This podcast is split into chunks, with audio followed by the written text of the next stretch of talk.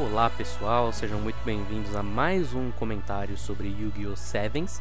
Dessa vez falando sobre o episódio 7 de Yu-Gi-Oh! Sevens. É, explicando um pouco mais, eu disse que eu ia fazer Yu-Gi-Oh! Sevens em duplas, mas o Yu-Gi-Oh! Sevens ele tá em hiato por 3 semanas a partir de agora.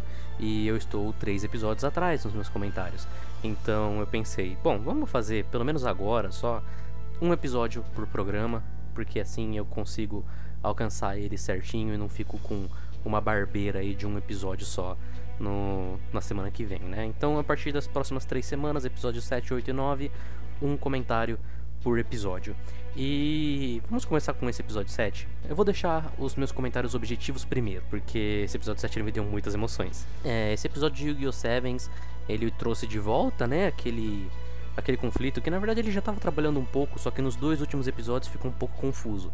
Nesse ele já voltou um pouco mais a alinhar com a ideia que ele estava no começo do, da série, que é aquela questão do novo contra o antigo, né? Sobre como a gente precisa aceitar o novo, sobre como, sabe, o antigo, o entre muitas aspas, analógico, como ele é representado no episódio, é ele precisa aprender a aceitar as novidades, ele precisa aprender a incorporar isso, porque só assim ele vai ficar melhor.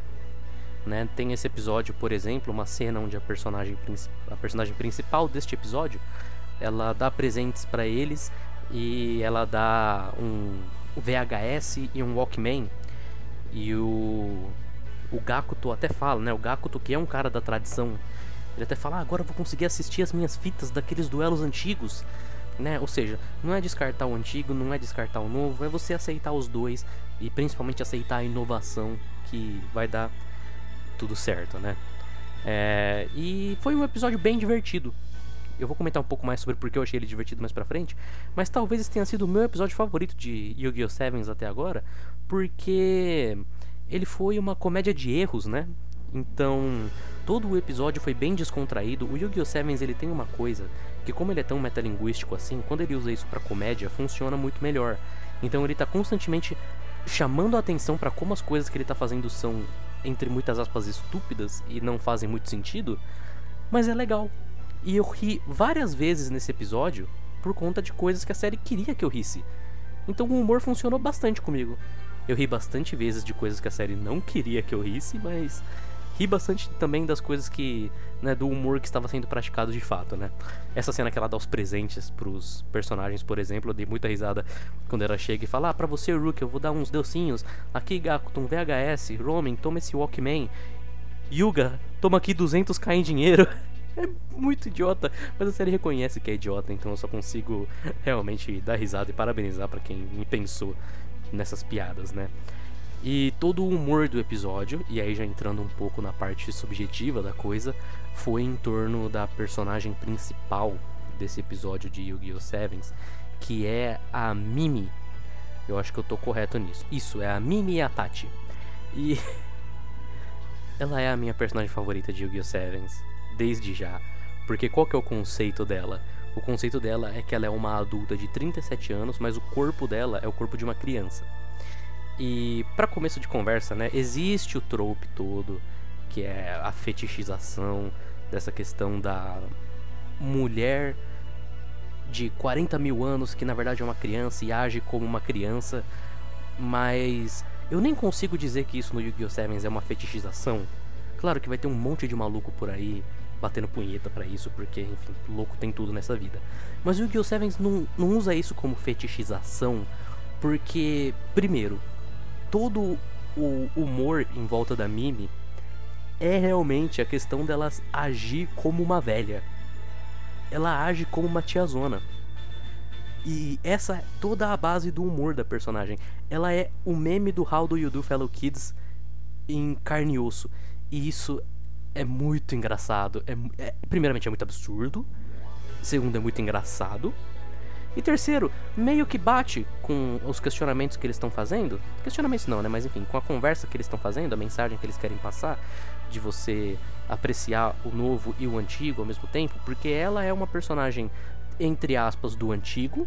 Ela é uma personagem mais velha, né? Que representa valores mais antigos, mas que passa a apreciar o novo.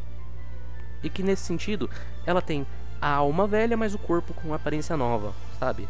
Provavelmente tô fazendo um overthinking aqui, e foi realmente só questão de fazer piadas com a tia Zona, mas eu acho que funcionou. E ela é uma personagem tão divertida, e ela é tão engraçada. E, novamente, o humor autorreferencial do Sevens, sabe? Na questão de, por exemplo, ela tá lá é, em disfarce, né? Ela tá numa missão de disfarce tá? no ensino fundamental. E ela tá o tempo todo falando: Ah, eu sou a Mimi, uma estudante do ensino fundamental. E quando ela tá falando sozinha, né? Ou ligando pro chefe dela, que ela faz aquela voz um pouco mais grossa, ah, não sei o que, nós estamos aqui infiltrados e eu vou conseguir com certeza o caderno do Yuga. e as pessoas do lado olhando falando: Meu, essa menina é doida, ela não pode ficar aqui não. A gente precisa chamar a professora, chamar um médico. Então, é uma personagem muito engraçada, é uma personagem, sabe, que o humor com ela funciona muito e por isso eu gostei bastante dela. Sem contar que teve momentos maravilhosos, maravilhosos de estupidez absurda nesse episódio, sabe? O meu favorito é ela no bar com uma plaquinha escrito Eu sou uma adulta. Puta merda, como eu dei risada. Como eu dei risada. E todo o conflito, né, de ela querer pegar o caderno, mas aí quando ela vai roubar o caderno, o... eles estavam primeiramente, obviamente, todos esperando já, por algum motivo. Mas e aí o Yuga, não, você só queria o caderno? Toma aqui. Ela, não, não quero mais agora não. Foda-se. Não, então vamos duelar. Se eu ganhar, você tem que pegar o caderno. Tá bom, mas se eu pegar, não, se eu ganhar, eu não pego não. Idiota. Mas eu gosto. É Yu-Gi-Oh! Sevens no, no máximo que ele faz de humor metalinguístico barra comentário com a própria estupidez que me faz querer é, assistir essa série constantemente agora. Esse episódio deu um boost na minha moral para assistir o Gil Sevens, que, sendo bem honesto, eu não tava sentindo tanto antes, apesar dos outros episódios serem bem estúpidos. Mas esse aqui, especificamente pela estupidez e por ele reconhecer a própria estupidez, gostei.